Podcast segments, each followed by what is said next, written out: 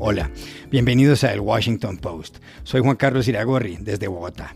Soy Dori Toribio, desde Washington, D.C. Soy Jorge Espinosa, desde Cajicá, al norte de Bogotá.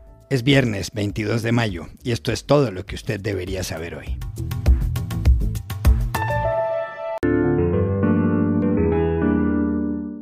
Uno de los sectores de la economía más perjudicados por la crisis es el de las universidades, según informa la BBC. La Universidad de Cambridge en Inglaterra, fundada en el siglo XII y entre las mejores del mundo, acaba de suspender las clases presenciales hasta el verano del año entrante. Miles de estudiantes extranjeros que en el Reino Unido pagan matrículas de unos 75 mil dólares anuales, es decir, siete veces más altas que un alumno nacional, podrían retirarse, no volver. En Estados Unidos ocurre algo preocupante. Los alumnos foráneos le representan a la economía 45 mil millones de dólares al año. En 2019, más de 350 mil estudiantes chinos habían pagado ya las matrículas en universidades estadounidenses. ¿Cómo impacta la crisis a una importante universidad latinoamericana? ¿Pasa lo mismo que en las de Europa o Estados Unidos? Se lo consultamos primero al economista Alejandro Gaviria, exministro de Salud de Colombia y rector de la prestigiosa Universidad de los Andes en Bogotá. La Universidad de los Andes es una universidad privada, tiene 15.000 estudiantes de pregrado, 5.000 estudiantes de posgrado.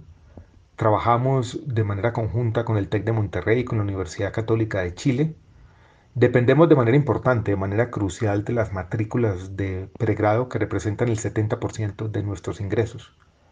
Sabemos que esta es una época de incertidumbre, una época inquietante, pero una época en la que también paradójicamente tenemos oportunidades. Y quisiera mencionar dos. Tenemos en este momento más inscritos de los que teníamos en el mismo momento del año pasado. Las inscripciones son todavía apenas una promesa, pero probablemente vamos a tener más estudiantes entrando en agosto a la Universidad de los Andes de los que tuvimos el año pasado. Muchos de esos estudiantes habrían ido a estudiar a Estados Unidos y Europa y se están quedando a estudiar en sus países, se están matriculando o van a matricularse a la Universidad de los Andes. Al mismo tiempo, eh, nunca habíamos sido tan relevantes. Tenemos una página que compila nuestras investigaciones sobre COVID-19 y esa página tiene 700.000 vistas. Esas son más de las vistas que tuvimos combinadamente para todas las investigaciones de la universidad en los años 2018 y 2019. En últimas, yo creo que este es un momento de dificultades, por supuesto, para las universidades en América Latina, pero también paradójicamente no lo estábamos pensando así hace apenas tres o cuatro semanas. Es un momento también de grandes oportunidades.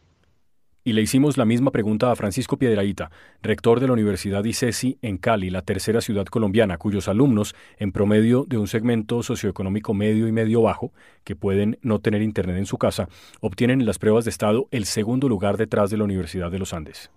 En el sector de educación superior en América Latina sí hay mucho temor, pero por problemas diferentes a los europeos. Nuestros estudiantes internacionales son muchísimos menos y no pagan porque vienen en programas de intercambio. La situación económica de nuestras universidades se afecta principalmente por dos motivos. La situación económica de las familias de los estudiantes. Aquí hay muchas empresas pequeñas y medianas muy afectadas por, por la pandemia y la informalidad laboral es muy común en Colombia y en muchos países de América Latina y mucha gente está muy afectada. Y se afecta también por el problema de infraestructura tecnológica deficiente. Es muy deficiente en las afueras de las ciudades grandes, en los barrios marginales y en los pueblos y regiones alejadas de las metrópolis. Esos problemas de tecnología, de acceso a una buena tecnología y por lo tanto a una buena cátedra, a una buena clase virtual, puede ser una causa de aplazamiento y eso también tendría un efecto grave en las finanzas de nuestras universidades.